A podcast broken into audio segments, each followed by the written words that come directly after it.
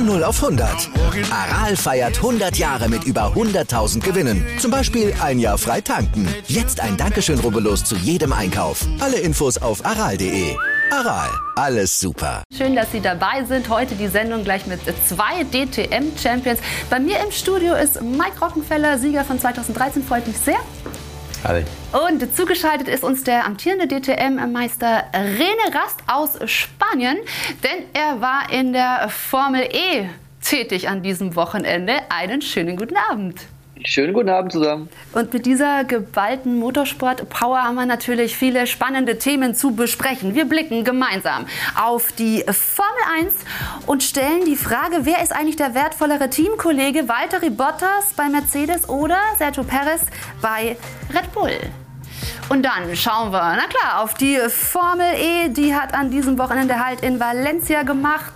Durchaus spektakulär. Und wie es unserem Gast Rene Rast erging, das wollen wir natürlich von ihm hören. Und dann beschäftigen wir uns mit dem aktuellen DTM-Team von Mike Rockenfeller, blicken voraus auf die Saison und schauen auch auf ein anderes Projekt, mit dem sie sich aktuell beschäftigen. Aber jetzt natürlich erstmal ein bisschen Revue passieren lassen, was da an diesem Wochenende in der Formel E so passiert ist. Rene Rast, es war ein wildes Wochenende, würde ich es mal zusammenfassen. Wie viel Adrenalin ist eigentlich da gerade noch bei Ihnen im Körper? Jetzt mittlerweile ist es schon äh, gesunken, aber ich habe vorhin im Auto gerade erst drüber nachgedacht. Also das Rennen ist ja 45 Minuten lang und tatsächlich ähm, ja, fühlt sich an, als wenn es nur fünf Minuten wäre. Also das kommt einem wirklich überhaupt nicht vor wie 45 Minuten, weil einfach jede Runde was passiert und weil man konstant ist, irgendwelche Nummern äh, zu berechnen und irgendwie zu schauen, dass die Energie passt. Also das ist wirklich äh, brutal anstrengend und auch natürlich äh, vom Adrenalinpegel sehr, sehr hoch. Also brutal anstrengend und auch, glaube ich, relativ emotional an diesem Wochenende, weil so viel passiert ist. Was war denn so Ihre Szene, an der Sie noch ein bisschen länger knabbern? Ähm, ich glaube, das war heute. Wir waren heute eigentlich auf einem guten äh, Kurs zum Podium. Ich war teilweise Dritter und habe mir dann hinter dem André Lotterer, äh, der vor mir gefahren ist, äh, so eine so eine Banner eingefangen, so eine Plastik-Banner-Werbeabsperrung, mhm. die dann am Frontflügel hängen geblieben ist und im, im Sidepod hängen geblieben ist, die mir dann im Endeffekt äh, die ganze Balance am Auto kaputt gemacht hat, Energie gekostet hat und Rundenzeit gekostet hat. Und dann bin ich wieder auf Platz 6 zurückgefallen. Ähm, leider unglücklich, aber sollte heute leider nicht sein. Aber sowas passiert auch wirklich selten. Äh, das hat Sie wahrscheinlich auch überrascht, dass sowas in einem Rennen mal passiert, oder? Ja, in der Formel E, da passieren so viele Dinge. Ähm, ich bin seit 25 Jahren im Motorsport, wenn nicht noch länger. Und äh, in der Formel E erlebt man immer wieder neue Dinge, die ich in den 25 Jahren noch nicht erlebt habe. Von dem her immer wieder spannend, in der Formel E Rennen zu fahren. Mike, haben Sie die äh, Formel E auch verfolgt und können Sie das bestätigen, dass es einfach sozusagen, ja, fast schon ein bisschen chaotisch ist? Ja, natürlich verfolge ich die Formel E, das ist ja ganz klar. Ähm, nicht nur seit diesem Jahr, aber auch, na klar, den, den René, ähm, der ja der die letzten Jahre immer sozusagen der Hauptkonkurrent, auch wenn Teamkollege bei Audi, aber einer der Hauptkonkurrenten war. Und natürlich schaut man, was, was die anderen so machen. Ich kenne ja viele andere Fahrer dort auch. Und es ist in der Tat sehr äh, verwirrend manchmal, äh, sei es das Qualifying, sei es das Samstagsrennen jetzt in Valencia, was natürlich ganz chaotisch war, wo auf einmal die Hälfte oder mehr als die Hälfte stehen bleibt, äh, weil keine Energie mehr da ist. Ja, das ist speziell und ich glaube, faszinierend ist an der Formel E, wenn sie wirklich in, Stadt, äh, in Stadtrennen oder auf Stadtkursen fährt. Ähm, ich denke, Valencia ist was, muss ich jetzt als Zuschauer sagen, was einfach nicht so zu dem Auto passt. Wir werden auf dieses Rennen natürlich noch im Detail blicken in dieser Sendung und auch auf die DTM. Aber jetzt, Sie haben es angesprochen, Sie kennen sich natürlich gut, Sie sind jahrelang gegeneinander gefahren. Jetzt wollen wir einmal noch mal kurz auf Ihre beiden Karrieren blicken. Geht es um Geschwindigkeit und Action, macht Mike Rockenfeller eigentlich immer eine gute Figur. Der 37-Jährige kann auf eine erfolgreiche Karriere blicken, die wie bei so vielen Rennfahrern im Kartsport beginnt. Danach dann der Sprung in den Porsche Carrera Cup, bei dem er sich 2004 die Meisterschaft sichert. Auch im Langstreckensport bildet sich der Zuffenhausener stetig weiter. Den Sieg beim 24-Stunden-Rennen auf dem Nürburgring 2006 kann er sich fortan in seine Vita schreiben. Im Anschluss dann der Wechsel von Porsche zu Audi. Zusammen mit den Ingolstädtern feiert er 2013 auch seinen größten Karriereerfolg, den Titel in der DTM. Bis heute ist Rockenfeller für Audi in der deutschen Tourenwagenmeisterschaft unterwegs und fährt seit 2021 für das Team Abt Sportsline. Während der Corona-Zwangspause entdeckt er eine neue Leidenschaft. Das Sim-Racing bezeichnet er selbst als eine Art Ersatzdroge. Auch René Rast hinterlässt seine ersten Fußspuren im Kartsport. Wie Rockenfeller führt auch Rasts Weg in den Carrera Cup, den er gleich dreimal für sich entscheiden kann. Sein Ausflug in die GT Masters Serie ebenfalls von Erfolg gekrönt. 2014 holt er sich den Titel. Es folgt die DTM. Für Rast eine absolute Erfolgsgeschichte. In fünf Jahren holt er sich phänomenale drei Meistertitel. Der große Coup in der Formel E aber fehlt. Bis jetzt. Bereits 2016 und im vergangenen Jahr bestritt Rast Rennen in der Formel E. Nun konzentriert er sich erstmals auf die komplette innovative Rennserie. Und irgendwie würde ja auch dieser Titel gut passen zur Erfolgskarriere des 34-jährigen René Rast. Und heute also in der Sendung vereint. Wann haben Sie sich das letzte Mal getroffen? War das wirklich in der DTM auf der Rennstrecke oder dazwischen nochmal? Ich glaube beim letzten Rennen, oder? Beim Finale, ja. Ja, ja, ja. Hockenheim. Wir wohnen zwar nicht so weit auseinander, aber. Ich wollte äh, gerade sagen, Sie wohnen doch beide am Boden. Sie sind Sie da nicht schon mal irgendwo beim Nee. Stand-Up-Paddling oder sowas Nee, auf dem nee, Wasser? nee. Mit dem Bötchen. Nee, Ja, noch nicht. Bildchen noch nee, nicht. noch nicht. Nee, nee. Bis jetzt noch nicht. Dazu wohnen Sie zu weit auseinander. Okay, aber wir wollen jetzt erst einmal, bevor wir, wie angesprochen, auf die Formel E und auf die DTM zu sprechen kommen, über die Formel 1 reden. Denn da zeichnet sich ja wirklich ein sehr interessanter äh, Titelkampf ab und vor allem die Teamkollegen könnten eine ganz besondere Rolle in diesem Jahr spielen. Lewis Hamilton gegen Max Verstappen. Es ist ein Zweikampf, bei dem es am Ende um Kleinigkeiten gehen könnte.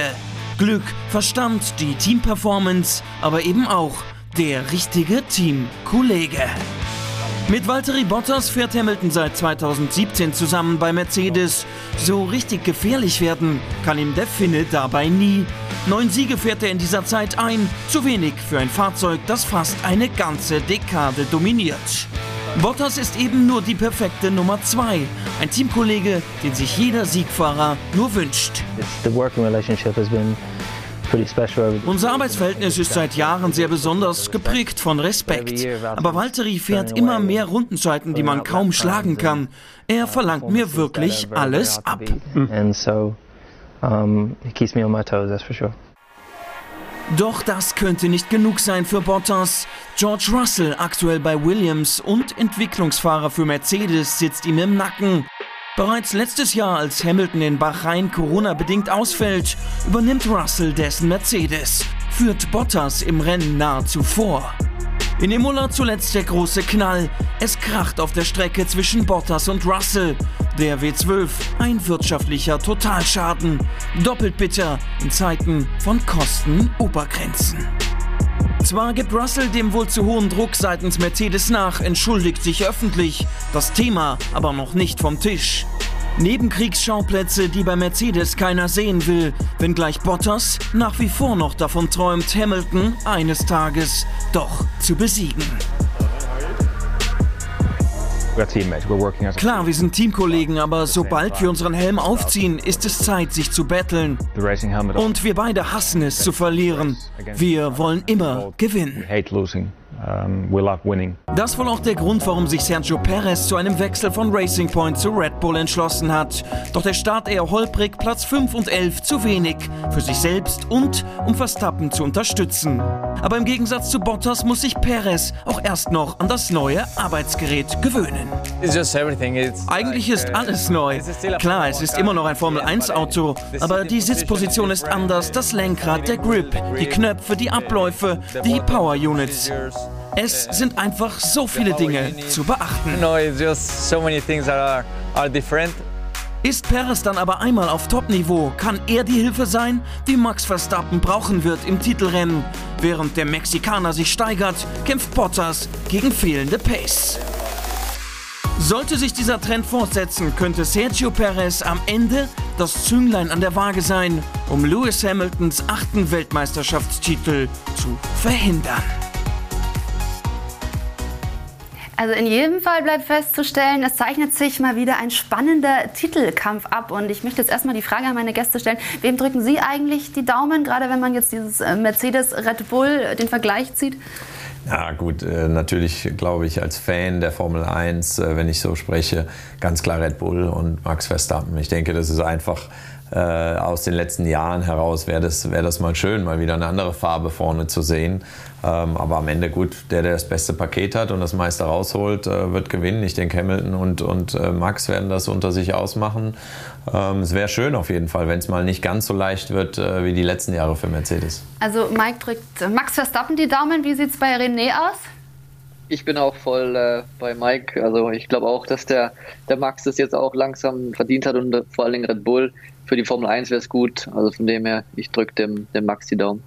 Allerdings hat natürlich äh, Lewis Hamilton im Mercedes immer schon gezeigt, was in ihm steckt. Und jetzt ist eben in dieser Saison auch die große Frage, wie im Beitrag gerade gesehen, wer, welcher der beiden Teamkollegen kann denn so ein bisschen das Zünglein an der Waage spielen? Also Bottas oder Perez. Mike, was glauben Sie, welcher besser in Form ist und demnach auch seinen Teamkollegen antreiben kann?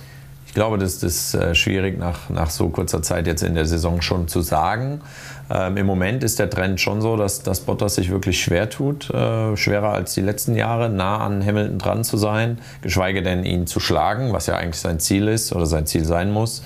Ähm, ich denke, Perez äh, kann ein bisschen lockerer rangehen noch. Ja. Ich hoffe, dass er nicht wie die anderen Teamkollegen gegen den Max wirklich so ein bisschen zerbricht, weil das, das von außen war das eben so zu sehen. Gerade Gasly, der ja extrem stark war in dem Toro Rosso und dann bei Red Bull äh, unterging auf einmal. Mhm ähm, und dann im Toro Rosso wieder gut ist, sozusagen, oder im Alpha Tauri. Ähm, und ich denke, Perez äh, wird näher rankommen. Ähm, er wird, glaube ich, nicht auf Max seinem Niveau fahren übers Jahr, aber ich könnte mir vorstellen, dass der hier und da auch äh, die Mercedes ärgern kann, wenn das Paket weiterhin eben so stark ist. Man muss ja auch sehen, wo geht die Entwicklung jetzt hin? Kann Mercedes noch mal was zulegen oder eben nicht? Also ich sehe, das Red Bull-Team wird hier sehr stark eingeschätzt und weil eben gerade auch so ein bisschen die Formkurve von Valtteri Bottas angesprochen wurde, René, können Sie das in irgendeiner Form nachvollziehen, dass er da momentan auch etwas gereizt wird, wenn man, wird, wenn man sich gerade auch an den Crash mit Russell erinnert und er da den Stinkefinger gezeigt hat? Also diese Formkurve Kurve, die momentan eben nicht für ihn spricht? Ja, mit Sicherheit. Ich kann das total nachvollziehen. Der Valtteri ist jetzt so lange Teamkollege vom, vom Lewis und kriegt die letzten Jahre gefühlt immer auf den Deckel. Und ich glaube, dieses Jahr ist es nochmal äh, wesentlich schlimmer, als es in den letzten Jahren war. Ähm, von dem her hat, ist der Druck bei, bei Valtteri enorm hoch und äh, vom Gefühl her wird er auch äh, der Teamkollege sein, der wahrscheinlich dem, dem Lewis am wenigsten unterstützt, ähm, weil er natürlich auch für sich selbst fährt und seine Erfolge haben möchte, der Valtteri. Wohingegen der, äh, der Perez äh, gerade neu im Team Red Bull ist. Äh, er möchte, möchte sich dort einleben. Er wird wahrscheinlich mehr das tun, was Red Bull von ihm verlangt. Und äh, könnte ich mir vorstellen, dass der Perez definitiv der, der bessere Teamkollege in dem Fall für, für Max ist, als Bottas für Hamilton. Ja, da stellt sich natürlich generell die Frage, inwieweit ein Teamkollege wirklich auch das Ziel hat, den äh, Kollegen so zu unterstützen. Also gerade jetzt im Fall Valtteri Bottas und Lewis Hamilton, wo wie eben gerade angesprochen, das jetzt schon so lange geht, dass der Valtteri da kein Land sieht, so in der Art. Ähm, hat er überhaupt das Ziel, Lewis da anzuschieben? Na gut, ich glaube, der René hat es gut gesagt. Am Ende, äh, die Situation ist unterschiedlich in den beiden Teams. Ja. Der Valtteri äh, kämpft für sich, jetzt mehr denn je anscheinend. Und äh, ich glaube, weil das Feld so eng zusammengerückt ist im Moment, hat er es auch schwerer. Wenn er mal das Qualifying nicht hinkriegt, dann steht er eben schon gleich viel weiter hinten als vielleicht die letzten Jahre, wo der Mercedes wirklich überlegen war, wo vielleicht mal der Verstappen dazwischen gefahren ist oder ein Leclerc. Ähm, die letzten Jahre, ähm, das ist, glaube ich, wirklich anders jetzt. Und der Druck wird immer größer. Wahrscheinlich auch letztes Jahr der Russell, der da reingesprungen ist, äh, gleich mal äh, die Fußstapfen von Luis ausgefüllt hat und auch vor ihm war. Also ich denke, es ist schon sehr viel Druck. Mental ist es schwer für ihn und deswegen wird er sehr für sich kämpfen. Ähm, aber wenn das Team ihm am Ende natürlich äh, Aufgaben gibt und zuteilt, weil es eng wird, dann wird er das auch, denke ich, machen. Er hat sich auch schon ein paar Mal in den Dienst gestellt. Ähm, ja, die Situation ist nicht ganz einfach im Moment für ihn.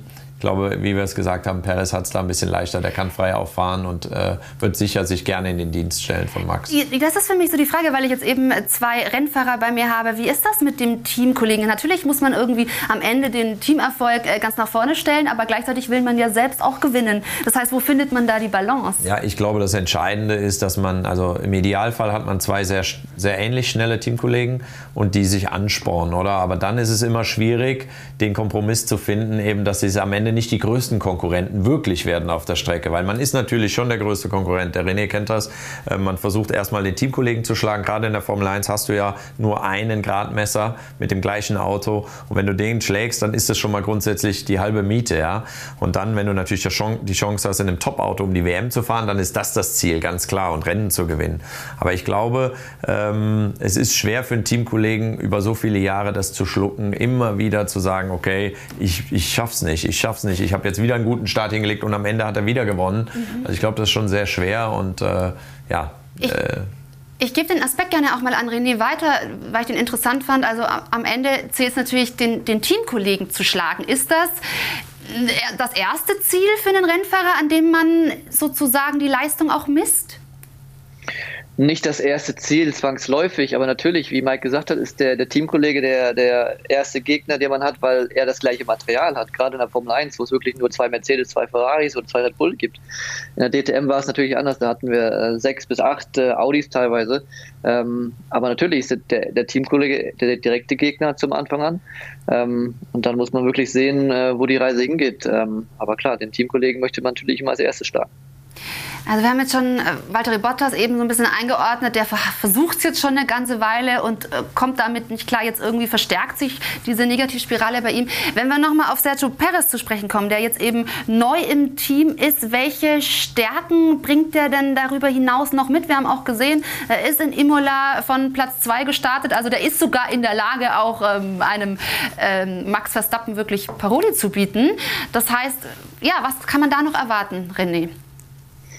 Schwierig zu sagen. Ich glaube, das hängt jetzt von den nächsten Wochen ab, wie er sich wirklich im Team einfindet und äh, wie schnell er sich mit dem Auto vertraut machen kann. Weil er hat es, glaube ich, selbst gesagt gerade, es ist alles neu für ihn. Ich kenne das auch. Man kommt in ein neue, neues Umfeld. Das Auto ist neu, viele Dinge, die man beachten muss.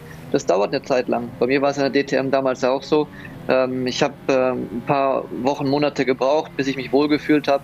Habe im ersten Jahr noch viele Fehler gemacht und jetzt äh, bin ich in einer ähnlichen Situation in der Formel E. Alles ist neu. Äh, man muss sich erstmal wieder eingewöhnen und in der gleichen Phase ist der, der Sergio jetzt. Ähm, von dem her muss man abwarten, wie lange er braucht. Aber ich glaube, wenn er sich erstmal wohlfühlt, wenn er den Support kriegt vom Team, dann eventuell kann er vielleicht äh, mit, mit Max auf einem Level fahren. Man hat gesehen, in Imola war er, glaube ich, gar nicht so weit weg zwischenzeitlich in dem einen oder anderen Qualify. Von dem her, ich glaube, die Pace, die hat er schon. Und äh, den Rest, den wird man sehen. Ja, man hat in der Vergangenheit eben auch gesehen, im Red Bull kommt auch nicht jeder Fahrer klar, der da mal die Chance bekommt. Max Verstappen macht das eben wirklich herausragend. Das heißt, ähm, wie viel Eingewinnungszeit, so viel bekommt man ja nicht. Nee, aber ich glaube, der Unterschied ist schon, die anderen Fahrer, also wenn man jetzt mal Ricciardo nimmt zum Beispiel und Vettel, die waren sehr nah beieinander und dann äh, Ricciardo und Verstappen, das waren aber irgendwo dann schon, ich meine, der Max kam da rein und hat direkt performt, keine Frage, aber ich glaube hier, die anderen, das waren junge Fahrer und anscheinend ist da wirklich ein relativ hoher Druck, weil nochmal das Beispiel Gersley ist für mich perfekt oder Albon. Und äh, ich denke, der Perez kommt aus einer anderen Situation. Der ist schon gestandener Fahrer, der hat schon sehr viele Rennen äh, in der Tasche. Ich glaube, der hat nicht so dieses extreme Bedürfnis, sich zu beweisen oder zu müssen. Natürlich will er das. Natürlich ist das für ihn eine Riesenchance und ich glaube auch für Red Bull eine deutliche Steigerung zu den letzten Jahren. Also ich glaube schon, dass sie als Team weiter vorne fahren werden, ganz klar. Das heißt, da wird der Max schon hier und da mehr Unterstützung haben als in der Vergangenheit, bestimmt. Aber ganz klar äh, ist es schwer einzuschätzen, warum bei Red Bull immer nur im Prinzip äh, dieser, dieser Max Verstappen das schafft mhm. und die anderen so weit weg sind. Das war ja schon zum Teil, er hat ja manchmal seine Teamkollegen wirklich überrundet. Das ist schon unüblich. Ist dann vielleicht auch ein bisschen eine Charakterfrage und Sie haben jetzt beide auch schon von Druck eben gesprochen, der da zu bewältigen ist. Und ich finde vielleicht auch ja den Gedanken ganz interessant, wie es ist, mit dem Druck auch als Gejagter umzugehen. Das kennen Sie beide auch. René, die Frage an Sie, also mehrere Male ja sozusagen immer von oben runter geguckt und zu wissen, ich bin der Gejagte, ich muss sozusagen den Titel verteidigen, habe da mit äh, einem Erwartungsdruck auch zu kämpfen.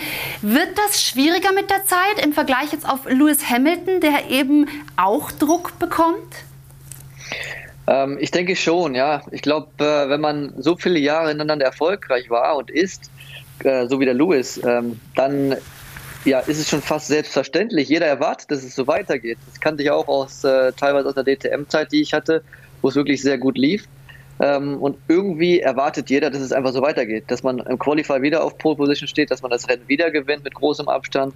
Und die Erwartungshaltung war immer da und äh, hat man auch gespürt. Und ich glaube, so ist es beim Lewis auch. Mit jedem Rennen, das er gewinnt, ähm, wird es mit Sicherheit nicht, äh, nicht einfacher für ihn, weil alle davon ausgehen, dass er weiter gewinnt und weiter Weltmeisterschaften holt.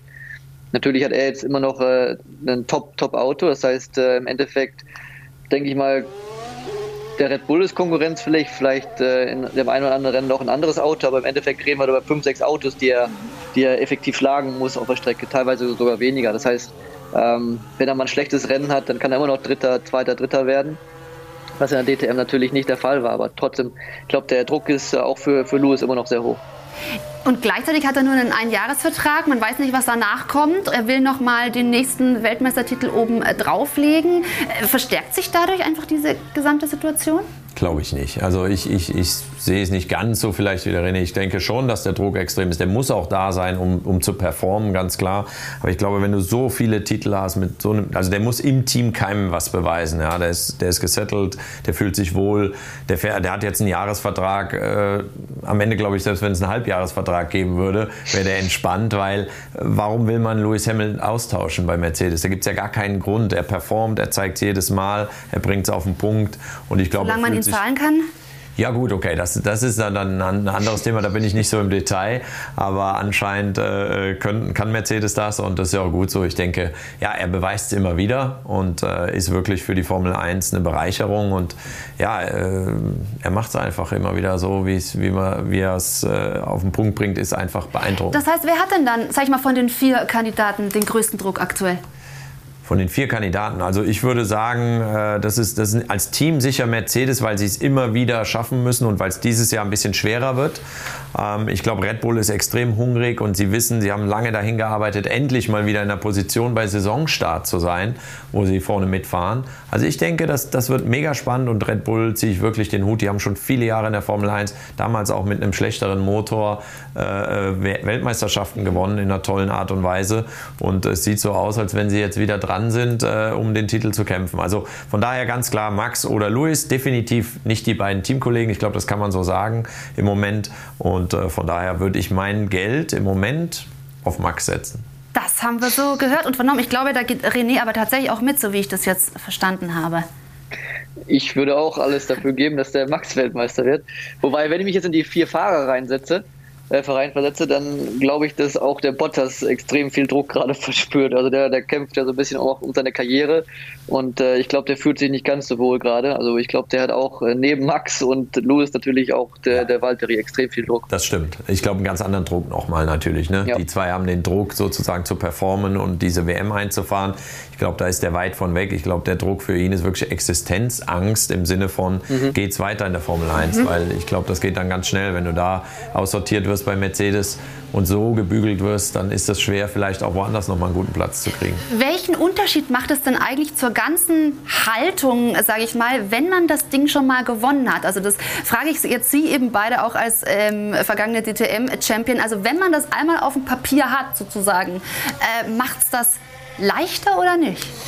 Ich glaube, der René kann es besser sagen. Der hat es dann auch geschafft, das zu wiederholen. Ich eben nicht. Aber ich glaube, der Grunddruck, dieses, du musst es dir selber und allen beweisen, das erste Mal. Ich glaube, das ist schon, bei mir war, hat das ja auch viel länger gedauert, oder? Als jetzt beim René. Das war schon brutal, was, wie viel Last da von den Schultern gefallen ist. Aber beim René auch. Das ist ein Kindheitstraum. Du arbeitest dahin, denke ich mal, ne? Und, und dann schaffst du das. Aber dann geht es auch wieder gleich los. Dann hast du eine kurze Phase, wo dieser Druck weg ist und dann geht es wieder in die neue Saison. Und im Prinzip ist ja, ist ja wieder der Erfolgshunger da und der Druck. Und wenn es dann nicht so läuft, dann wird es trotzdem schwer. Auch wenn man man geht ja dann nicht hin und sagt, so, ich habe es mal gewonnen, das reicht. Also man will ja immer wieder das beweisen. Ist das so, René? Also die, die Haltbarkeit wirklich, sage ich mal, eines, eines Champions ist dann begrenzt bis dahin, wo die neue Saison beginnt sozusagen?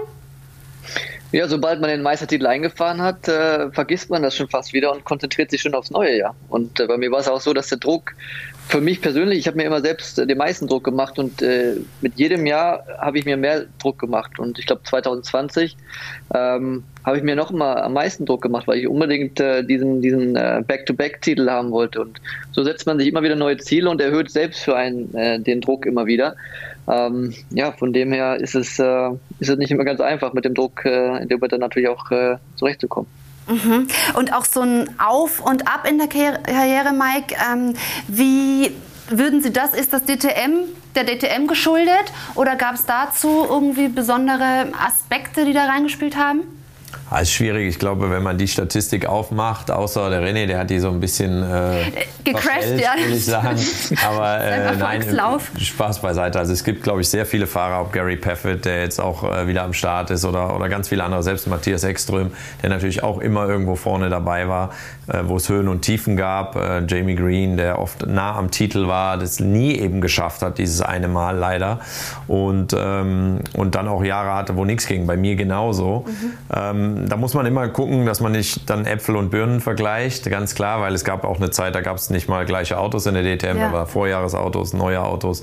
Das war natürlich eine andere Zeit. Ich glaube, die letzten Jahre muss man schon sagen, das, was der René geschafft hat, das war ziemlich einzigartig. Das habe ich so nie erlebt. Wie gesagt, ich habe mich jahrelang mit Matthias messen dürfen müssen mhm. und der war schon eine harte Nuss, aber äh, der René hat das Ganze nochmal ein Level höher gebracht und das war schon beeindruckend. Ich wäre gern sein Teamkollege auch hier und da mal gewesen, sein wirklicher Teamkollege ähm, natürlich, weil klar, wir fahren alle die gleichen Autos, aber es gibt ja dann doch auch unterschiedliche Teams und wir hatten mit Phoenix eine Zeit, wo wir wirklich stark waren und ich glaube auch einen Vorteil hatten den anderen gegenüber, kleine Vorteile im Setup, mhm. wo wir was besser verstanden haben, äh, vielleicht oder, oder ja, besser was rausgefunden haben vor der Saison.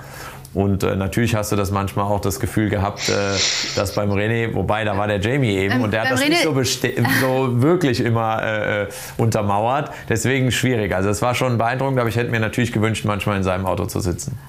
Ja, ähm, ich gebe einfach mal so ein bisschen den, den Aspekt weiter an René und sage, okay, der hat wahrscheinlich dann das Auto auch nochmal einen Ausschlag gegeben oder das mutmaße ich jetzt hier nur? Ich sage nur, es muss immer im Motorsport das Paket passen. Ich habe ja eben gesagt äh, und den René gelobt, das war unglaublich. Da gibt es ja gar nichts zu schmälern. Also das war immer wieder, ja. ja jedes Jahr. Das ja. waren ja alle Jahre beeindruckend. Ähm, aber klar, trotzdem hier und da verzweifelst du und da ist ja dann auch der Druck, den du dir selber machst. Du sagst, das geht gar nicht. Ich habe eigentlich auf dem Papier das Gleiche. Ähm, und, und trotzdem war zum Teil der Abstand wirklich groß. Und das ist halt manchmal schon sehr DTM-speziell. Ja. Und nochmal, für mich, ich mache das so viele Jahre, da muss schon alles auch passen. Ne? Der Fahrer, das Auto, das Team, alles muss zusammenspielen. Und da gehört der Fahrer ja auch dazu, dass er sein Team motiviert, dass er die richtigen Leute irgendwo um sich herum hat. Und ja, das ist dem René einfach gut gelungen glaube, da nickt er und genießt es jetzt erstmal, das so anzunehmen. Das stimmt natürlich auch. Also da haben wir aber natürlich jetzt auch nochmal den Bogen ähm, gespannt und gesehen, wie viel da eben zusammen gehört, dass man am Ende wirklich erfolgreich ist, auch als Team. Und ich habe jetzt zumindest festgehalten in dieser Sendung, dass meine beiden Gäste, also Red Bull, die Daumen drücken und glauben, das könnte in dieser Saison so klappen. Also ich hoffe auf einen sehr, sehr spannenden Titelkampf, einmal in der äh, Formel 1, aber dann natürlich auch in ihren beiden Rennserien, in denen sie zugange sind da schauen wir natürlich auch gleich ausführlich drauf hier im AVD Motor- und Sportmagazin. Also nicht nur auf die äh, Formel 1, sondern wir wollen uns natürlich auch mit der Formel E befassen, denn da war äh, Rene Rast äh, zu äh, Gange und wir gucken auf die DTM in ihrer neuen Form. Also all das äh, gibt's bei uns gleich im AVD Motor- und Sportmagazin. Und dieses Formel E-Rennen am 8. Mai gibt es dann ab 15.30 Uhr live bei den äh, Kollegen von Sat 1. So, René, jetzt wollen wir natürlich dieses wilde Wochenende noch ein bisschen aufarbeiten. Was war jetzt eigentlich der verrücktere Tag, der Samstag oder der Sonntag? Ich glaube definitiv der Samstag, äh, wo ich gefühlt das ganze Rennen irgendwie hinten rumgefahren bin und eigentlich gar keine Chance auf Punkte hatte. Und dann auf einmal äh, in, der, in der vorletzten Runde kam, glaube ich, der Call, dass das Rennen eine Runde länger als erwartet geht. Und ich einer der Glücklichen war, die tatsächlich noch äh, mehr Energie hatten als, äh, als die meisten Autos im Feld. Und dass ich wirklich in der letzten Runde von Platz 16, glaube ich, ähm, bis auf Platz 5 vorgefahren bin, also elf Autos in einer Runde überholt habe, weil im Endeffekt äh, ja, bin ich, glaube ich, eine 2-Minuten-Runde gefahren. Normalerweise fährst du 1,30. Also ich bin auch schon 30 Sekunden langsamer gefahren, habe trotzdem noch elf Autos überholt. Und äh, viele sind drei, drei Minuten gefahren. Also ähm, da waren wirklich äh, viele Faktoren, die zusammengekommen sind, die dann im Endeffekt das dazu geführt haben, dass das Rennen eine Runde dann länger gegangen ist, als es äh, die meisten Teams berechnet haben. Also da wollte ich gerne mal einhaken. Dieses ähm, Energiemanagement ist ein Riesenthema in der Formel E. Da kann dann eben äh, plötzlich am Ende noch, noch alles Mögliche passieren, wenn man da nicht äh, richtig haushaltet, sage ich mal. Wie viel mh, mm, kann der Fahrer sozusagen da dann äh, steuern und wie viel liegt da am Fahrer? Ich stelle mir das relativ kompliziert vor. Der Fahrer ist abhängig von dem, was, was das Team einem vorgibt. Ähm, es geht darum, wie viele Runden werden im Rennen gefahren. Und das war heute auch so, dass wir ganz kurz davor standen, eine, eine weitere Runde zu fahren. Ich glaube, am Ende ging es da um ein paar Zehntel. Und wenn diese eine Runde gefahren worden wäre, das heißt, wenn der Führende, in dem Fall der Jake Dennis, ähm, eine Zehntel oder zwei Zehntel schneller gefahren wäre, dann wäre das ganze Feld noch eine Runde länger gefahren. Das hätte dann wieder das gleiche verursacht wie gestern, dass das halbe Feld wahrscheinlich wieder mit äh, oder ohne Energie in dem Fall ausgerollt wäre. Von dem her müssen wir uns immer auf das Team verlassen, dass die uns ganz genau sagen, okay, wir fahren 30 oder 31 Runden, da können wir als Fahrer im Endeffekt äh, gar nicht viel machen, außer wirklich versuchen, die Systeme in dem Moment dann richtig äh, zu justieren und äh, dass wir dann ein bisschen mehr Energie haben ist, ähm, wenn man jetzt die Formel E vielleicht auch als, als, Zuschauer betrachtet, ist das im Moment noch etwas kompliziert. Auch diese sozusagen einzelnen kleinen Gimmicks, die es da gibt, um, um die Rennserie eben spannend zu gestalten, um das auch nachvollziehen zu können? Oder ist es vielleicht sogar gerade cool für eine Generation, die irgendwie so auf, auf neue Rennsportserien in irgendeiner Form steht? Ich glaube, das ist äh, in fast allen Serien so. Wenn man das erste Mal das Ganze anschaut, dann, dann ist es natürlich schwierig, alles zu verstehen. Und natürlich hat die Formel E wirklich ihre Eigenheiten. Es sind ein, eigene Wege gegangen, neue Wege. Ähm, ich glaube, das ist schon anders. Das ist auch gewollt anders. Und ich glaube, das macht es auch aus. Man spricht auch andere Leute mit an. Äh, damit an. Und ich denke, der, der Schlüssel der Formel E ist ja normalerweise in den Städten eben zu fahren. Ja? Mhm. Stadtkurse sind spektakulär mit den Autos und, ähm, und allein schon Fanboost. Also das hätte man ja früher nie äh, für möglich gehalten, dass Fans quasi einem Fahrer einen kleinen Vorteil verschaffen. Und ich denke, das sind alles Dinge, an die man sich gewöhnt. Und ich finde schon, das muss ich sagen, ich war sicher in den ersten Jahren nicht unbedingt ein Fan der Formel E. Ähm, ich muss schon sagen, dass sie unterhaltsam sind und äh, ein sehr, sehr starkes Fahrerfeld auch haben, tolle Hersteller. Also es ist schon bunt gemischt. Hier und da natürlich nicht immer nur wirklich auf die Leistung zurückzuführen, die Ergebnisse. Aber äh, gut, als Fan äh, will ich erstmal unterhalten werden und ich glaube, das, das passiert definitiv. Ich denke auch, das gelingt. Ähm, René, auf was kommt es denn dann letztendlich an? Also das Qualifying ähm, spielt natürlich eine große Rolle. Äh, Rennglück braucht man anscheinend auch. Energiesparen ist wichtig. Was sind so die Aspekte, auf die es wirklich ganz besonders ankommt? Ja, das kann man gar nicht so wirklich pauschalisieren. Natürlich im Qualify vorne stehen hilft immer. Das ist natürlich äh, der Schlüssel zum Erfolg gewesen für heute für einige. Die sind dann in der vierten Qualify-Gruppe gefahren auf abtrocknender Strecke die sechs, die in der letzten Qualify-Gruppe waren, waren dann auch die ersten sechs in der Startaufstellung. Das heißt, wenn du da vorne stehst, dann hast du es schon viel einfacher. Wenn du hinten stehst, so wie ich jetzt die letzten vier oder fünf Rennen, da musst du natürlich immer durchs ganze Feld dich nach vorne kämpfen, verbrauchst viel Energie, hast viele Kontakte, das Auto hat äh, oft Beschädigungen.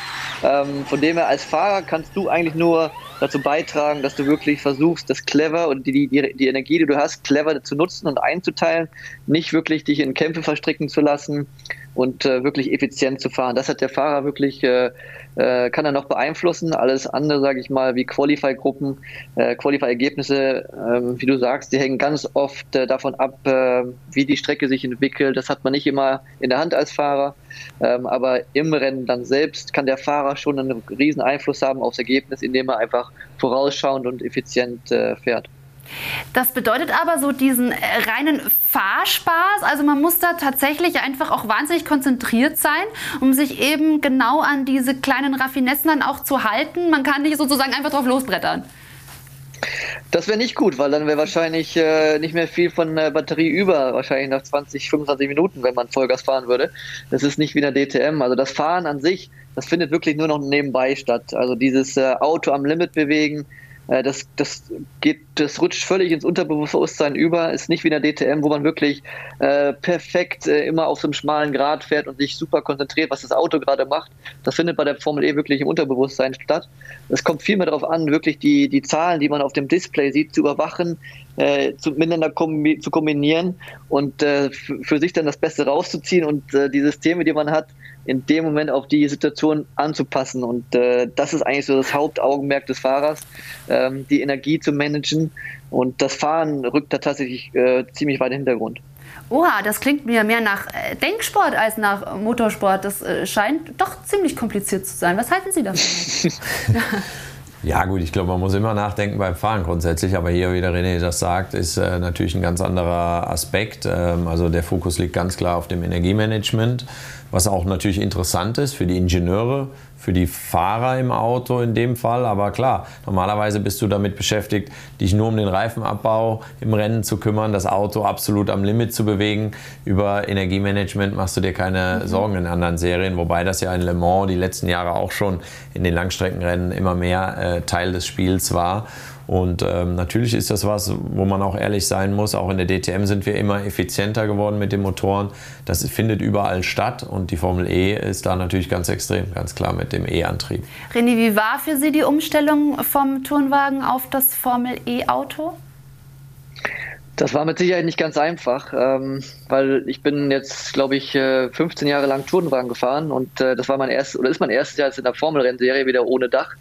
Äh, am Anfang eine, eine riesen Umstellung ähm, und muss ich immer noch dran gewöhnen, weil wie eben schon kurz angesprochen, in der DTM, da fährst du wirklich am, an einem sauberen Strich die ganze Runde lang und du kannst dich, wenn du einen Quersteher hast, kannst du dich nach dem Rennen dran erinnern, weil du vielleicht ein oder zweimal einen Übersteurer hattest. Äh, in der Formel E ähm, da, da passiert in einem Rennen so viel wie in der ganzen DTM-Saison nicht gefühlt mit dem Auto. Du bist quasi permanent mit dem Auto am Kämpfen, aber realisierst, realisierst es gar nicht. Von dem her äh, eine riesen Umstellung, man kann das gar nicht wirklich äh, in Worte fassen. Es ist eine komplett andere äh, Kategorie im Motorsport als alles andere, was ich bis jetzt gemacht habe. Das ist natürlich eine wertvolle Erfahrung. Wäre das auch was für Sie, Mike? Ja klar, wenn sich die Möglichkeit ergeben hätte. Ich habe das wirklich nie forciert ähm, und, und, und sehe mich auch wirklich eher in, gerade in der Langstrecke natürlich, das habe ich immer gemacht, mhm. in der DTM. Und äh, ja, wenn die Möglichkeit da gewesen wäre, hätte ich es gerne gemacht natürlich. Hat sich nie ergeben bei mir und äh, ich denke, wird sich auch nicht mehr ergeben. Aber wenn wir schon bei der Zukunft des Motorsports sind, wohin sich entwickelt, da sind Sie natürlich gerade aktuell auch sehr engagiert. Ähm, Stichwort Sim Racing. Sie haben da, ähm, nein? Ja, doch, da bin ich sehr engagiert. Aber sehr engagiert mal, zumindest in die Wege geleitet. Erzählen Sie gerne mal, um was es geht. Ja, ich glaube, Zukunft des Motorsports ist vielleicht ein bisschen hochgegriffen. Ich denke, der, hier sehen wir ja ein paar Bilder. Der echte Motorsport äh, äh wird natürlich immer der echte Motorsport bleiben. Ähm, aber Sim Racing hat definitiv Potenzial ähm, verbindet natürlich viele Menschen. Ähm, jeder kann das machen. Ähm, den echten Motorsport können ganz, oder fast jeder kann es eben nicht machen. Ja? Und das finde ich so besonders. Und du kannst wirklich dich mit dem Besten der Besten rund um die Welt messen. Ähm, sei es jetzt ein Max Verstappen, der extrem viel da unterwegs ist im Sim-Racing, äh, also aus, dem, aus der Formel 1. Und du kannst gegen den auf der gleichen Strecke fahren. Das, das wird ja normal nie gehen, außer den anderen Fahrern in der Formel das 1. Das heißt, um den Zuschauer mitzunehmen, Sie ja. haben eine, ähm, sag ich mal, Sim-Racing-Serie mhm. gestartet. Mhm. Wer kann da dabei sein und wie gestaltet sich das? Ja, wir haben tatsächlich auch elektrische Fahrzeuge genommen. Ähm, die sind ein bisschen schneller als die Formel E, muss man sagen, aber das ist natürlich für uns auch leicht. Äh, wir haben ein ganz anderes Format. Ähm, was, was unsere Serie auszeichnet, ist, dass wir wirklich die Simracer und die Fahrer aus dem echten Motorsport aufeinander treffen lassen, sozusagen, gerade im Superfinale. Wir haben ganz kurze Rennen.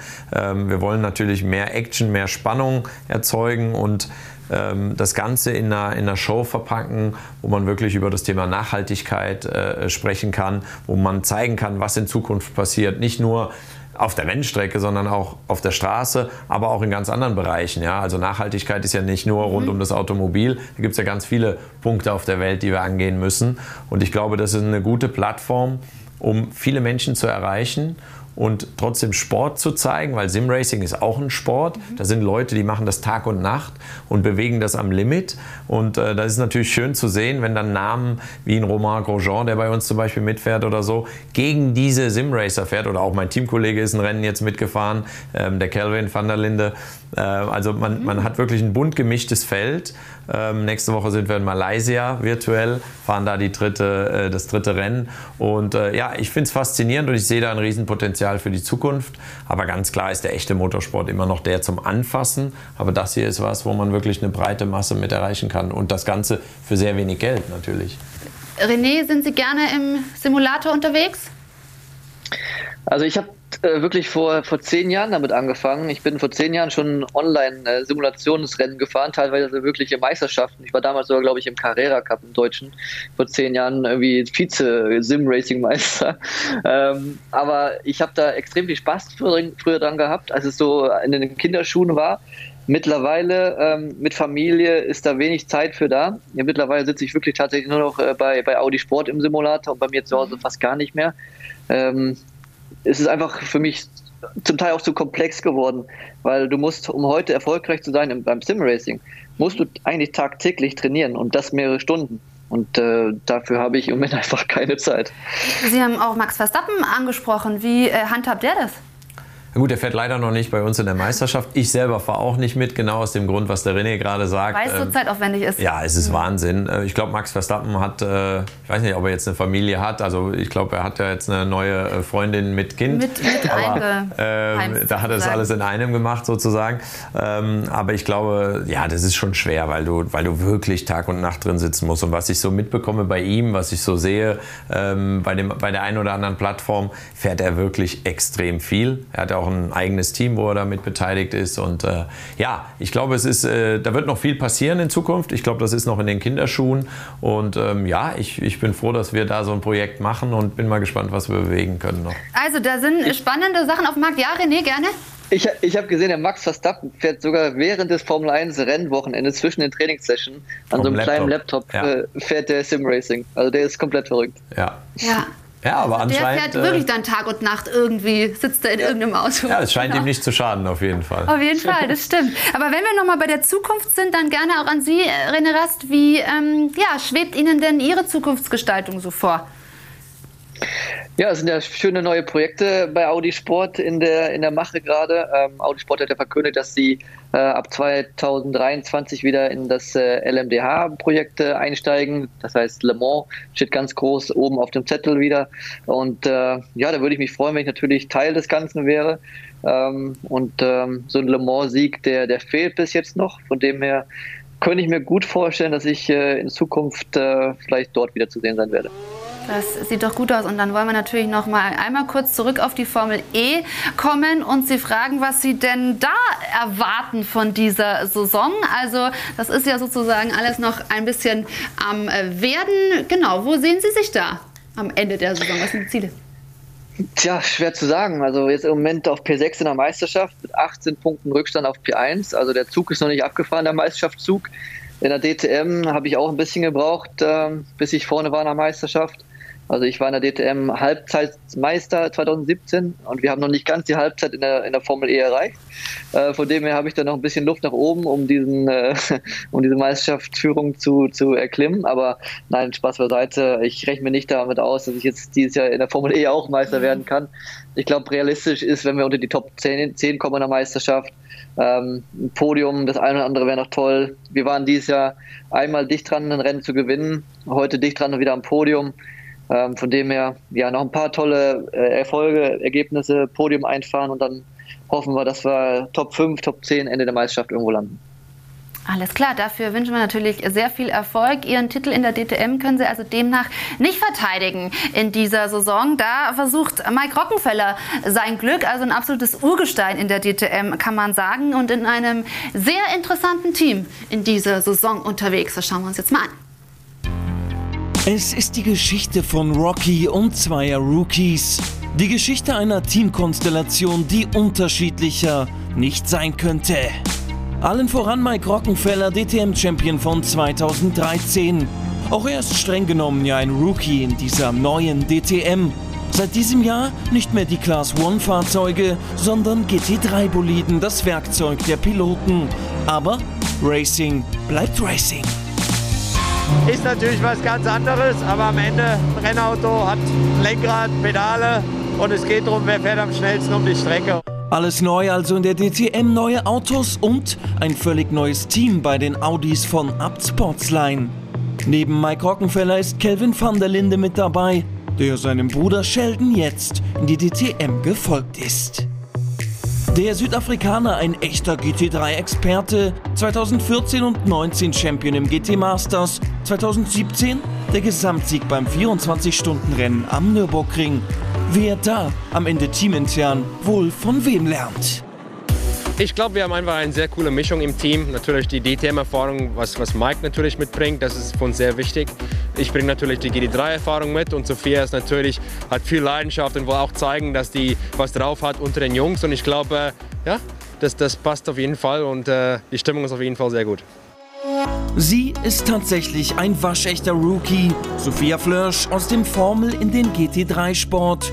Eine Komplettumstellung, ein großer Lernprozess, der bevorsteht. Hier wird es am Ende vielleicht entscheidend sein, was Rocky, dem Rookie, unter die Arme greift. Also ich glaube, dass Abt generell dieses Jahr sehr gut aufgestellt ist. Ich meine, mit Kelvin haben sie eigentlich so mit den erfahrensten Audi GT3-Piloten. Ähm, der kennt das Auto in- und auswendig. Ähm, und Mike hat einfach extrem viel Turnwagen-Erfahrung bzw. DTM-Erfahrung ähm, und weiß, wie hier Rennen zu fahren sind. Von daher denke ich mal, kann ich sehr viel von den zwei lernen. Ähm, das Team steht hinter mir und mal schauen, was wir dieses Jahr alles rausholen können. Natürlich ist auch für Rockenfeller vieles neu, doch letztlich bleiben 14 Jahre und 173 DTM-Starts Erfahrung, die Rocky seinen Rookies mit auf den Weg geben kann. GT3 hin oder her. Wenn am Ende die Ampel auf grün springt, dann ist erstmal wurscht. Da geht's ab, ob das beim Hallenkart ist, in der Formel 1 oder hier jetzt in der DTM mit neuen Autos. Es ist wohl die bunteste, ja vielleicht sogar die spektakulärste Teamkonstellation im Feld. Man darf gespannt sein, wer am Ende dann häufiger oben steht. Rocky oder die Rookies. Ja, aber irgendwie bleibt doch auch die Frage, wer ist denn eigentlich jetzt der Rookie im Team? Ich meine, man muss dazu sagen, sie sind in dieser Form der DTM auch neu. Ja, absolut. Also ich würde sagen, was das Auto angeht und äh, wirklich, das ist ja das Entscheidende am Ende, ja, wenn wir über Performance reden, dann bin ich, denke ich, eher der Rookie als, als jetzt der Kelvin. Der kennt sich aus, der fährt seit vier, fünf Jahren dieses Auto und, und äh, auf allen Rennstrecken dieser Welt. War jetzt erst wieder in Monza, wo ja unser Saisonauftakt ist. Da bin ich schon zig Jahre nicht mehr gefahren, geschweige denn mit einem R8. Also es wird sicher eine große Aufgabe und äh, da kann ich viel von ihm lernen. Sicherlich Sophia ist äh, vielleicht dann insgesamt gesehen äh, die unerfahrenste äh, natürlich in unserem ja. Team, aber da werden wir natürlich alles für tun und ihr helfen. Ich glaube, Kelvin, äh, von dem kann ich viel lernen, was das Auto angeht. Die Tests waren gut, wir haben eine gute Stimmung, wie er auch gesagt hat. Und ähm, ja, ich, ich äh, hoffe, dass ich mich schnell einfinde. Bisher bin ich relativ zufrieden ähm, und, und habe ein gutes Gefühl, fühle mich im Team auch wohl und äh, ich denke, das ist ganz wichtig. Und dann schauen wir mal. Es kommt darauf an, sehr konstant zu sein. Die DTM ist eben ganz anders mit den Fahrzeugen. Viele neue Fahrer, viele neue Teams. Also es wird bestimmt spannend. Ja, vor allem der René kennt äh, den Kelvin ja auch selbst sehr gut. Das haben wir auch gerade im Beitrag nochmal gesehen. Also sind gemeinsam ähm, Champions geworden im ADAC GT Masters. Das heißt, was ist von Kevin van der Linde zu erwarten? Ja, ich glaube, äh, Kelvin hat man gesehen schon vor, ja damals äh, 2014, als wir Teamkollegen waren, ist er neu eingestiegen, als Rookie direkt äh, Meister geworden. Ähm, einer der, der schnellsten Jungs, die, die es da draußen gibt äh, in der Motorsportwelt zurzeit. Und äh, Mike hat gesagt, natürlich, ist, äh, er wird es nicht einfach haben. Mike äh, ist natürlich neu im GT3-Bereich. Kelvin hat super viel Erfahrung, ist ein, ein klasse Fahrer. Äh, genau wie sein Bruder auch, der Sheldon. Ich freue mich schon auf das Bruderduell in der DTM dieses Jahr. Äh, von dem her, ja, wird es mit Sicherheit äh, sehr, sehr interessant. Und ich bin mal gespannt, wer da wer da die Oberhand hat, Mike oder Mike oder Kelvin. Ähm, aber es wird sicher nicht einfach. Was ist denn so die größte Herausforderung? Bislang, Sie haben schon ein paar Tests gemacht. Was ist so der große Unterschied und die Herausforderung in der ganzen Geschichte? Ja gut, ähm, das Auto ist deutlich schwerer. Die Leistung ist, ist relativ ähnlich, sage ich mal, aber das Auto ist e extrem schwer im Vergleich zu dem, was wir hatten. Und wir haben ABS ähm, und eine Traktionskontrolle. Die ist jetzt nicht ganz so entscheidend, aber das ABS ist, ist schon ganz anders. Also das heißt, wir konnten ja vorher, muss, normalerweise bin ich es gewohnt in all den Jahren, dass du wirklich selber modellieren musst, das Pedal und dass du schauen musst, dass das Rad nicht blockiert. Ja? Und hier trittst du rein und das ABS regelt das, aber trotzdem gibt es einen Trick irgendwo, das optimal zu nutzen. Ähm, das ist, glaube ich, meine größte Herausforderung im Moment. Ähm, und wie gesagt, da lerne ich jeden Tag mit jeder Runde. Ich bin auch bisher erst, äh, glaube ich, einen Tag im Trockenen wirklich gefahren, weil es hat mal geschneit in Hockenheim an meinem Tag und äh, in Vallelunga war es nur am Regnen. Also überall, wo ich hinkomme, ist irgendwie schlechtes Wetter bisher gewesen. Ich hoffe, das ändert sich jetzt mal, weil äh, das ist natürlich entscheidend, dass man Kilometer kriegt, dass man sich wohlfühlt. Wir haben einen neuen Reifen mit dem Michelin, das ist auch nochmal neu. Das heißt, auch da habe ich jetzt keine Erfahrung. Wir hatten ja viele Jahre jetzt den Hankook-Reifen. Den kannte ich natürlich. Der hätte mir vielleicht einen kleinen Vorteil gegeben, aber so ist für alle neu und äh, ich freue mich extrem. Ja, René, wenn Sie das äh, von außen äh, sozusagen betrachten, welchen Eindruck haben Sie von dieser neu, neu gestalteten DTM? Also ich war leider noch nicht vor Ort. Ähm, ich werde es mir hoffentlich irgendwann mal anschauen können. Ähm, ich glaube, das Wichtigste ist einfach, dass die DTM weiter existiert. Ich glaube, die DTM war und ist immer noch in Europa ähm, eine der, der besten Rennserien oder wir, Organisationen, die es, äh, die es im, im Motorsport gibt. Und ich denke, ähm, es ist wichtig, dass die DTM weiter existiert. Nicht nur für die DTM, sondern auch für den, für den Motorsport an sich. Ähm, viele gute Rennfahrer, Formel-1-Fahrer, äh, DTM-Fahrer sind ähm, aus, aus den Junior-Klassen darunter entstanden, aus den Support-Series. Von dem her, die Plattform DTM ist ganz wichtig, dass es weitergeführt wird.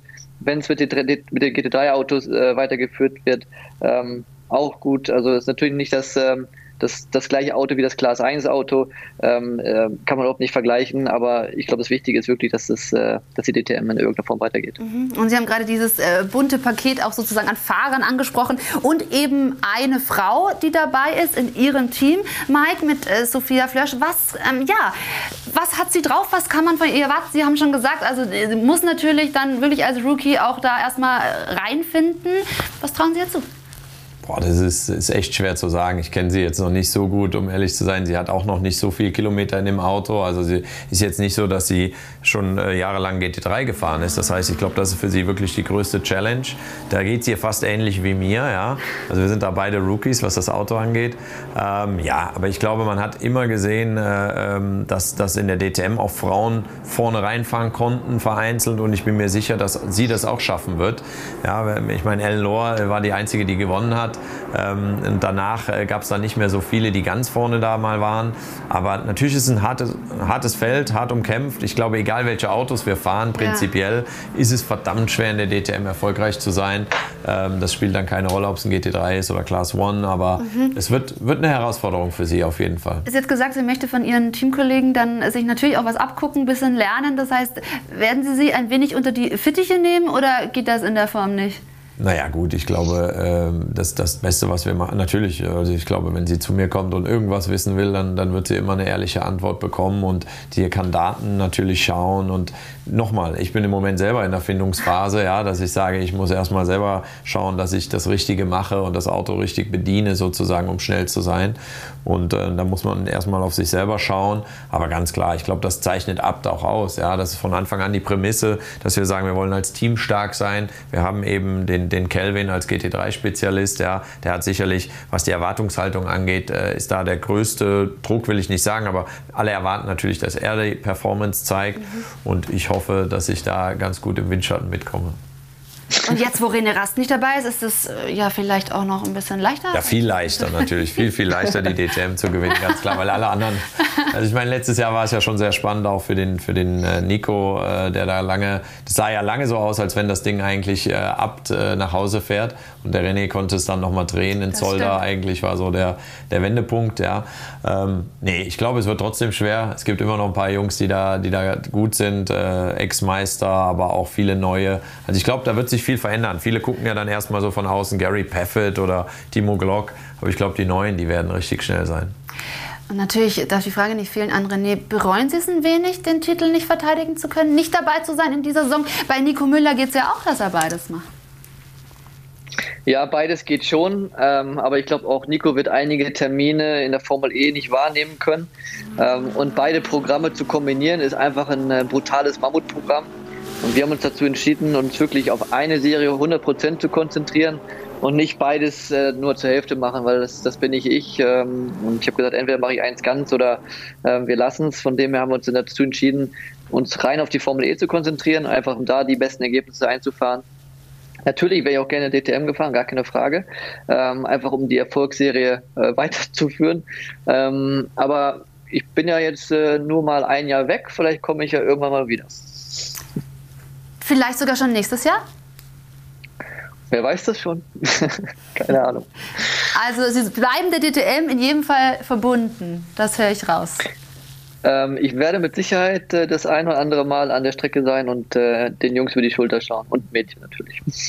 Da werden sich die Beteiligten bestimmt freuen. Wir machen eine kurze Pause, liebe Zuschauer, sind dann aber gleich wieder zurück hier beim AVD Motor- und Sportmagazin. Haben dann natürlich noch weitere spannende Themen für Sie. Schauen ein bisschen zum amerikanischen äh, Pendant der DTM, zur NASCAR und haben den Newsflash für Sie. Und natürlich meine beiden Gäste sind auch noch mit dabei. Bis gleich.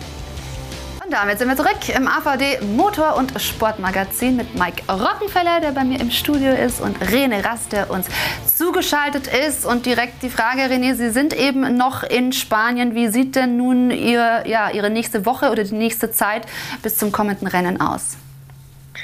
Ja, viel Zeit ist nicht wirklich. Also ich fliege morgen natürlich nach Hause, bin dann einen Tag, einen halben Tag zu Hause. Und dann geht es eigentlich wieder äh, zu Audi Sport nach Neuburg in den Simulator, wo wir uns dann natürlich auf äh, Monaco vorbereiten. Das heißt, ab Dienstag äh, werde ich im Simulator sitzen die ganze Woche und äh, dann werde ich am Wochenende wieder zu Hause sein, um danach die Tage wieder im Simulator äh, zu verbringen. Also die, die Tage, die man frei hat, die sitzt man tatsächlich viel im Simulator und bereitet sich auf das nächste Rennen vor. Interessant. Also wirklich, ja, viel Simulator hören wir raus. Das ist bei Ihnen wahrscheinlich anders, Mike. Und trotzdem müssen Sie sich auch vorbereiten auf den DTM-Start. Wie sieht da Ihre Vorbereitungsphase aus? Also es war in den vergangenen Jahren auch so, dass wir in Simulator gegangen sind, immer einen halben Tag bis einen Tag vor jedem Rennen. Aber in der Formel E ist es noch viel, viel extremer. Das haben wir ja gerade gehört. Ähm, von daher, im Moment ist es eher weniger. Ja, da kann ich meinen eigenen Simulator ein bisschen benutzen. Ähm, da ist es eher ruhiger geworden. Aber ich muss auch sagen, das ist heute so, so wahnsinnig nah an der Realität. Ja. Das hat sich extrem entwickelt und es macht auch Spaß, sich da vorzubereiten. Ich weiß nicht, ob es jetzt Spaß macht, vier Tage da zu sein. Das ist vielleicht dann schon auch irgendwann mal einfach nur noch Arbeit. Da ist diese reine Leidenschaft ein Stück weit weg. Das gehört aber auch dazu. Wenn man perfekt vorbereitet sein will, dann muss man das machen. Aber ich bin froh, dass ich im Moment dieses Jahr sozusagen da ein bisschen weniger Simulator fahre und wieder mehr im, im echten Auto sitze. Also wir sind ja, was die Tests angeht, gar nicht reglementiert in der DTM aktuell. Das war ja früher ganz anders. Wir können wirklich viel fahren und ich hoffe, dass wir natürlich auch noch ein paar Tage fahren gehen vor der Saison. Und was auch viel Spaß macht, äh, nehme ich zumindest an, es sieht nämlich so aus, ist die Nesca-Serie. Man sagt ja, der amerikanische Bruder der DTM läuft aktuell gerade parallel auf Sport 1 Plus. Also wenn Sie sozusagen im Splitscreen mal rüberschalten wollen. Die Frage an die Herren hier in der Runde, Nesca-Erfahrungen, gab es da schon welche? Ähm, ja, ich habe Nesca immer verfolgt. Ich finde es eine großartige Rennserie. Ähm, ich glaube, das ist, äh, die war früher extrem populär in Amerika, ist immer noch populär. Die, die haben ja 40 Rennen, also jedes Wochenende ist was los. Mhm. Ähm, man sieht es ja, äh, ja, schon, schon geile Kisten. Schon gut, ja. Ähm, früher die Leute, die, die das nicht so kennen, die denken immer, ah, Ovalrennen ist nichts Besonderes. Ist, glaube ich, mega schwer, tolle Herausforderung. Ähm, viele Fans. Ich habe mal einen Test gefahren vor zig Jahren in, äh, am Kentucky Speedway mit äh, Richard Enterprise, äh, glaube ich, hieß das die, oder Patty Enterprise. Ja, schon lange her, aber war eine tolle Erfahrung. Sehr gut. Und René, was halten Sie von Nesca? Ich bin auch ein Riesenfan von der NASCAR-Serie, muss ich ehrlich sagen. Ich glaube, das ist genau wie die Formel E eine komplett unterschiedliche Motorsportkategorie. Wenn man sich vorstellt, man fährt da wirklich im Pulk mit 30, 40 Autos, man ist mitten in der Mitte als 20. Man fährt mit über 300 km/h dem Vordermann bis auf 10 cm teilweise noch dichter ran. Und man weiß ganz genau, wenn ich jetzt vom Gas gehe, dann löst das eine Kettenreaktion hinter mir aus, dass wir alle zusammenkrachen. Also das muss unheimlich äh, adrenalinmäßig sein, äh, Nesca zu fahren und auch, glaube ich, teilweise muss man den Kopf auch ein bisschen ausschalten. Aber ich glaube, das ist äh, für viele nicht nachvollziehbar und auch ich, ich habe es noch nie erlebt. Ich bin einmal Nesca-Auto gefahren beim Race of Champions, mhm. aber äh, nicht mit 300, sondern wahrscheinlich eher mit 50 um die Kurve. also es sieht wirklich auf alle Fälle auch spektakulär aus und es ist auch wirklich sehr beliebt, muss man dazu sagen. So, und jetzt wollen wir zum Abschluss unserer Sendung natürlich Sie auch noch auf den neuesten Stand bringen liebe Zuschauer, mit unserem Newsflash. Renningenieur schwärmt von Schumacher. Mick Schumachers Debütsaison in der Formel 1 erregt weiter große Aufmerksamkeit.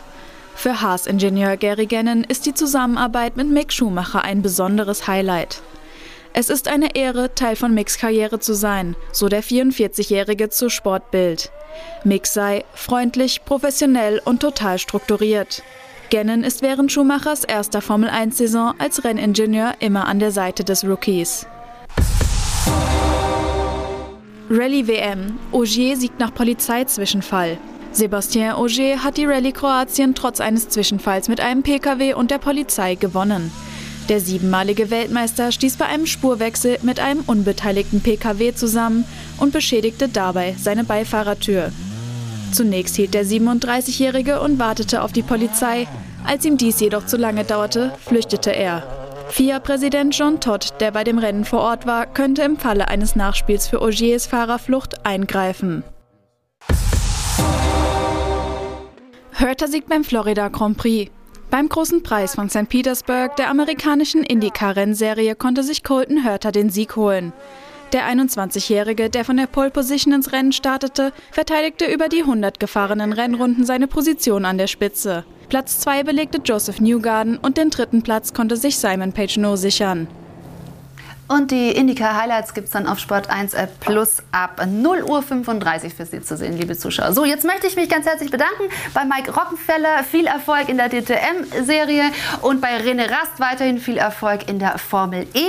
Und für Sie, liebe Dankeschön. Zuschauer, noch der Hinweis, jetzt geht es ja weiter mit dem Porsche GT-Magazin und im Anschluss dann die vier WRC-Highlights aus Kroatien. Das war's von uns und wir wünschen einen schönen Abend. Machen Sie es gut. Tschüss.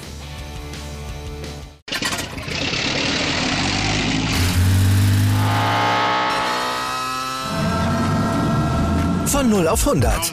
Aral feiert 100 Jahre mit über 100.000 Gewinnen. Zum Beispiel ein Jahr frei tanken. Jetzt ein Dankeschön, rubbellos zu jedem Einkauf. Alle Infos auf aral.de. Aral, alles super. Wie viele Kaffees waren es heute schon? Kaffee spielt im Leben vieler eine sehr große Rolle. Und das nicht nur zu Hause oder im Café, sondern auch am Arbeitsplatz. Dafür gibt es Lavazza Professional. Kaffee am Arbeitsplatz, der genauso lecker schmeckt wie in eurem Lieblingscafé. Die perfekte Kaffeelösung für jede Art von Unternehmen. Klein, mittel, groß. Ihr habt auf jeden Fall einen Kaffee, der schmeckt. Die richtige Motivation für eure Arbeitstage. Alle Infos zu Lavazza Professional findet ihr auf lavazzapro.de mit allen Kaffeelösungen für euer Büro. Ich habe mich natürlich schockverliebt, weil die war wirklich ganz, ganz klein. So begann die Mensch-Hund-Beziehung zwischen Christina und Tierschutzhund Frieda. Und wie es danach, nach dem ersten Moment der Verliebtheit, so weiterging und welche Klippen es danach zu umschiffen galt, das hört ihr in der neuen Ausgabe von Iswas Dog, dem Podcast für harmonische Mensch-Hund-Beziehungen. Iswas Dog? Mit Malte Asmus. Überall, wo es Podcasts gibt.